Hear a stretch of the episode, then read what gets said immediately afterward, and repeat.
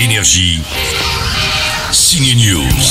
Qu'est-ce qu'elle vient faire ici Euh, Mes études, je suis inscrite à l'école de mode. Londres, le quartier de Soho, une jeune femme passionnée de mode, son mec un peu trop collant macho. Elle aussi a un tueur en série à trouver, c'est le passé, les années 60, et pourtant tout est très moderne dans Last Night in Soho, de loin la meilleure sortie de la semaine. Si je pouvais voyager dans le temps, j'aimerais vivre ici, à Londres.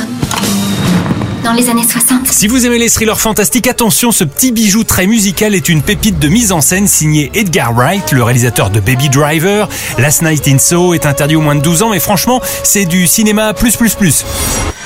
Vous croyez aux fantômes Qu'est-ce que ça fait de grandir dans une école pour filles dirigée par des nonnes dans l'Espagne des années 90 La réponse est dans Las Niñas. Et qu'est-ce que ça fait de manger du vegan? La réponse, elle, est dans la nouvelle comédie très trash de Fabrice Eboué, Barbac. Tu m'as fait bouffer de l'homme.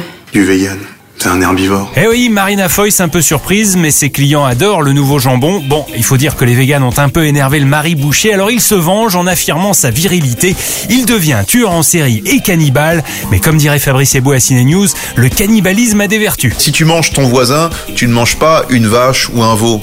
Donc tu luttes aussi contre l'élevage intensif, donc tu luttes deux fois contre la pollution.